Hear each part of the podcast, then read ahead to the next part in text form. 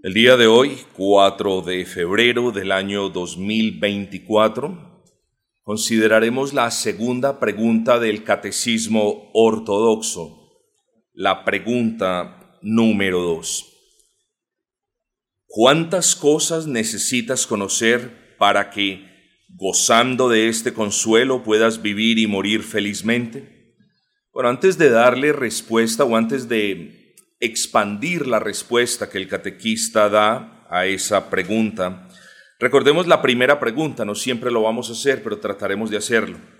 En la primera pregunta ustedes deben recordar que hablamos de pertenencia, ¿recuerdan? El consuelo del creyente, dice el catequista en su primera respuesta, proviene del hecho de la certeza de que Él es posesión de quien lo liberó.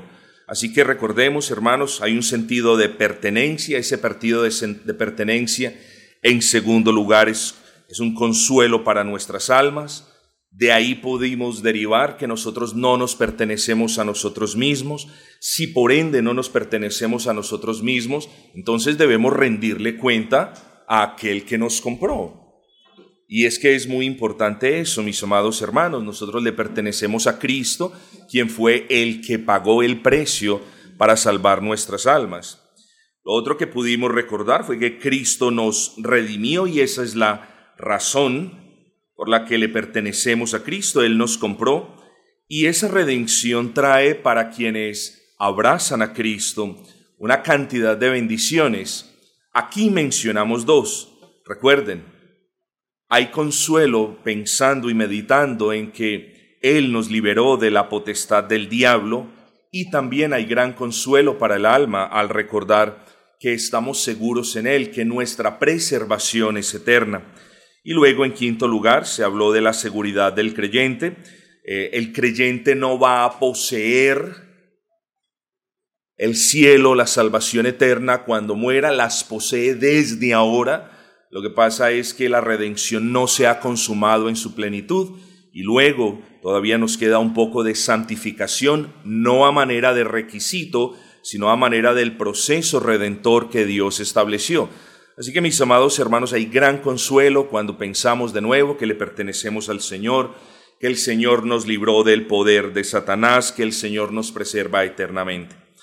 Ahora bien, en la segunda pregunta tenemos un crescendo un crescendo es una composición en la cual vamos como de menos a más. Espero que usted vea que esta pregunta es sumamente fácil de disecar, de mirar, de considerar. La segunda pregunta de nuevo es ¿cuántas cosas necesitas conocer para que gozando de ese consuelo puedas vivir y morir felizmente? Y la respuesta es sencilla, tres cosas. La primera, cuán grandes son mis pecados y miseria. La segunda, ¿cómo soy librado de todo mi pecado y miseria? Y la tercera, ¿cuánta gratitud le debo a Dios por esa liberación? Adjuntos están las pruebas bíblicas que usted haría bien en revisar, en meditar, en considerar. Así que no voy a hacer algo que le aconsejo en toda humildad haga cada uno de ustedes en casa. Pero la clave de nuestra pregunta esta mañana, mis amados hermanos, radica en el verbo conocer. Ahí está la clave del asunto. ¿Cuántas cosas necesita usted conocer? Ahí en ese verbo conocer vemos, vemos la clave, por, por muy extraño que parezca. El conocimiento es la palabra clave en la meditación de la mañana de hoy. Porque la gran tragedia de la humanidad, de los países, de las ciudades, de los barrios y de las personas, noten que voy de más a menos, no es ni la pobreza, ni los asesinatos, ni la violencia, ni los hurtos. La pobreza, los asesinatos, la violencia y los hurtos, todas estas son violaciones de la ley moral de Dios. Así que no miremos las consecuencias, mis amados hermanos. No estoy diciendo no las ignorémoslas. Estoy diciendo miremos las causas es como si usted tuviera una, gran, una gangrena y alguien le estuviera haciendo algunos pañitos externos para que la gangrena no se, no se expanda. Pierde su tiempo. De la misma manera pierden el tiempo quienes tratan de aliviar la miseria en la superficie sin conocer, sin saber cuál es la causa de esa miseria. Y en la segunda pregunta del catecismo ortodoxo, una cosa queda bien clara, que hay una relación inminente e inquebrantable entre pecado y miseria. La miseria de la humanidad no se debe a la pobreza ni a la inseguridad. La miseria de la humanidad se debe al pecado del hombre. Es el pecado del hombre lo que acarrea, atrae, genera miseria. Ahora vamos de menos a más. En él mismo, en su familia, en el barrio, en la ciudad, en el país y en el mundo entero. Así que nosotros tenemos diversas manifestaciones de la miseria del hombre y una sola causa, el pecado. La gran tragedia de la humanidad es la ignorancia y el desconocimiento de dos cuestiones de las que nos habla esta segunda pregunta, o mejor la respuesta a la segunda pregunta. La tragedia consiste en no conocer dos cosas. Primera, cuán grande realmente es su miseria. Esto es una tragedia. Hay personas que viven engañadas en, en, una miseria moral inmensa y no la pueden ver. Eso es una tragedia. Y la segunda, no poder ver la manera como esa miseria puede ser disuelta. Entonces aquí tenemos como una moneda. Les he dicho yo en muchas ocasiones, si usted corta una moneda bien cortadita a la mitad, quizás con un láser potente, y le queda la cara para el hermano y el sello para la hermana, eh, la moneda deja de, de valer, pierde su valor. Hay cosas en las que si ambas partes no se dan, no vale nada. Luego, mis amados hermanos, eh, la segunda pregunta nos impulsa a mirar que la más grande miseria del hombre es el pecado y que el hombre debe conocer que esa es su verdadera miseria, pero en la segunda parte nos impulsa a ver, o la pregunta dice, ¿cómo puedo ser libre de esa miseria? En la primera me está mostrando el pecado y la magnitud del pecado, y en la segunda, aunque no de manera directa, me está mostrando al único, o está sugiriendo al único que puede cambiar el lamento en baile, en gozo al único que puede disolver la miseria del pecado. Y me está hablando de Cristo, aunque el nombre de Cristo no se encuentre en la respuesta en esa parte. Así que mis amados, el catecismo nos enseña una verdad importante. El, el consuelo y la esperanza del hombre, como el elemento más básico del barrio, de la ciudad, del país y del mundo, comienza con el conocimiento tanto con el conocimiento de la condición de su miseria en la que él se encuentra, como con el conocimiento de aquel que lo puede librar de la esclavitud de esa condición miserable. Note en este punto que el catecismo nos enseña que la miseria es una condición de esclavitud. La segunda respuesta nos dice, efectivamente nos dice, ¿cómo soy librado? La miseria es un mal regente, es un esclavizante y aquí se nos muestra como alguien que ejerce poder y dominio sobre las personas. Ya sabemos, claro, causado por el pecado. El asunto es que el hombre es muy diligente y proactivo en remediar la miseria física. Programas sociales, más policías en el barrio, más cámaras para que no roben, y esas cosas no son malas en sí, pero lo que el hombre está haciendo es intentar resolver la inseguridad, los robos y los homicidios, cuestiones que ya dijimos son manifestaciones de la miseria del alma de las personas con estas cuestiones. El hombre trata de resolver la miseria de las almas de los ladrones, de los asesinos, de los homicidas, con programas sociales. ¿Y por qué hace todo esto? Volvemos al verbo conocer porque no conoce, no puede ver, y cuando la persona no puede ver, no puede admitir el estado en el que se encuentra. Una persona puede decir, no la estoy pasando bien, he pasado por una época difícil, pero un pecador en su estado natural, una persona que no haya sido regenerada en el poder del Espíritu Santo, dos cosas. no puede ver, uno, la magnitud de su miseria. Y otra cosa que lamentablemente no puede ver en su estado natural, ¿cuál es? Al Cristo que lo puede librar de esa miseria. Y es ahí, estimados hermanos, cuando, y no voy a hablar de eso, y es ahí, mis estimados hermanos, cuando la iglesia juega un papel importante en la gran comisión, porque lo que nosotros estamos haciendo es de manera bíblica, con Biblia en mano, ir a proclamar el Evangelio de la gracia redentora del Señor Jesucristo.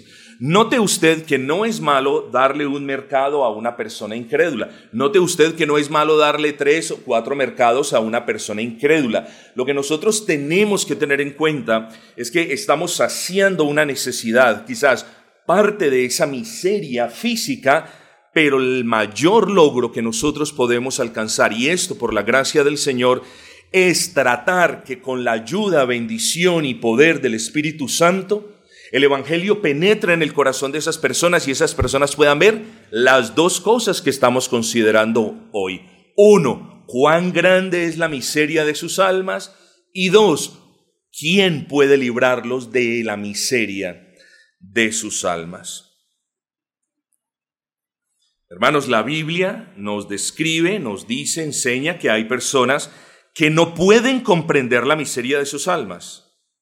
Simón el mago, de quien Pedro dijo en Hechos 8:23, porque en hiel de amargura y en prisión de maldad veo que estás. Simón no podía ver las prisiones de su miseria, pero Pedro sí las vio. Nosotros no somos superdotados, pero por la gracia del Señor sí podemos ver la miseria en la que se encuentran las almas de quienes no han creído en Cristo. Los fariseos. De los fariseos el Señor dijo, Mateo 15, 14, dejadlos, son ciegos guías de ciegos, y si el ciego guiare al ciego, ambos caerán en el hoyo. No sabían que eran ciegos, no sabían que no tenían luz, no podían ver la enormitud de la miseria de sus pecados, no lo podían ver, y no obstante así guiaban a otras personas. Son cosas delicadas. Pero yo creo que el caso más patente de alguien o de una comunidad que no puede ver sus propios pecados lo encontramos en Apocalipsis, la iglesia de la Odisea. El mismo Señor dijo en Apocalipsis 3:17, la iglesia decía, nosotros somos ricos, me has enriquecido y de ninguna cosa tengo necesidad. Y el Señor le dice, ustedes no saben, ven el punto, el verbo principal, conocer.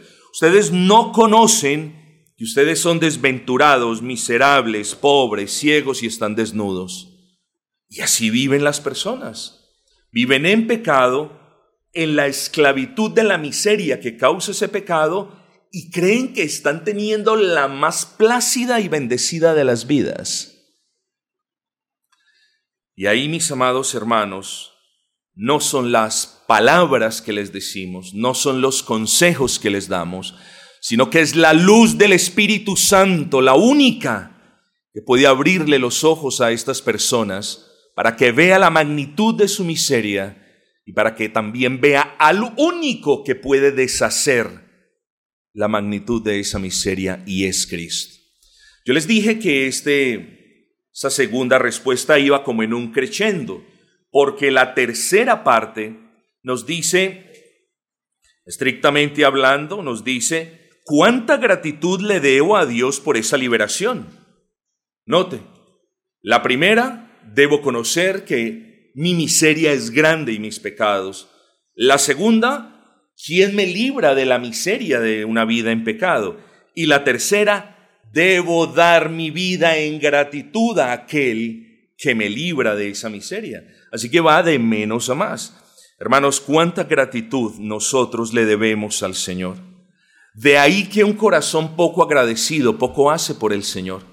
De ahí que un corazón poco agradecido, un corazón que poco puede ver lo mucho que el Señor hizo por él o por ella, poco le sirve al Señor él o ella. Nosotros somos creyentes y en medio de cualquier torpeza que nosotros podamos tener, que nunca, hermanos, se nos acuse de ser creyentes desagradecidos o poco conscientes de la, de la grandeza y de la enormidad de la obra del Señor para con nosotros. A manera de conclusión, hermanos, levantemos los ojos y miremos a este país. Mire esta ciudad donde usted vive, el barrio donde habita y los que trabajan incluso con usted. Y cuando usted mire lo que hacen, lo que dicen, lo que quieren, jamás vuelva a perder de vista que toda la miseria que usted ve a su alrededor, hambres, muertes, tragedias, robos, asesinatos, etc., se debe a la infinita magnitud de la miseria en la que esas personas viven. Una de nuestras labores como cristianos es tratar de aliviar esa miseria. El que la alivia es el Señor, eso lo sabemos, pero los creyentes sabemos que somos llamados a consolar esas almas por medio de la predicación del Evangelio, con la esperanza de que el Espíritu Santo abra los ojos del entendimiento y ellos puedan conocer la miseria de sus almas y el quién los puede librar de la esclavitud de esa miseria. Así que mis amados hermanos, en la primera respuesta a la primera pregunta, nos regocijamos recordando de que somos propiedad de Cristo, de que Cristo nos ha redimido, que pagó con precio de sangre por la libertad de nuestras almas. Sabemos que Cristo nos libró del poder de Satanás y damos gracias al Señor por eso. Y en el día de hoy, en la respuesta segunda a la pregunta número dos, fuimos recordados, hermanos, de que es necesario conocer la miseria en la que vivimos y de que no la podremos conocer a menos de la intervención del Espíritu Santo sea obvia en nosotros de que gracias al Señor cuando el Espíritu Santo obra, nosotros no solamente podemos ver la magnitud de nuestro pecado y la miseria, sino que también podemos ver aquel que la deshace. Y en tercer lugar, dice la respuesta, ¿cuán grande debe ser mi gratitud por la liberación de esa miseria? Y eso le habla a los creyentes, ¿cuán grande debe ser la gratitud suya por la liberación de ese estado de miseria? Unos podemos ver la miseria más grande, otros más pequeña. La miseria es miseria donde quiera que usted vaya. Así que mis amados hermanos, espero que estas puedan ser reflexiones que aunque breves, sean de utilidad para su alma.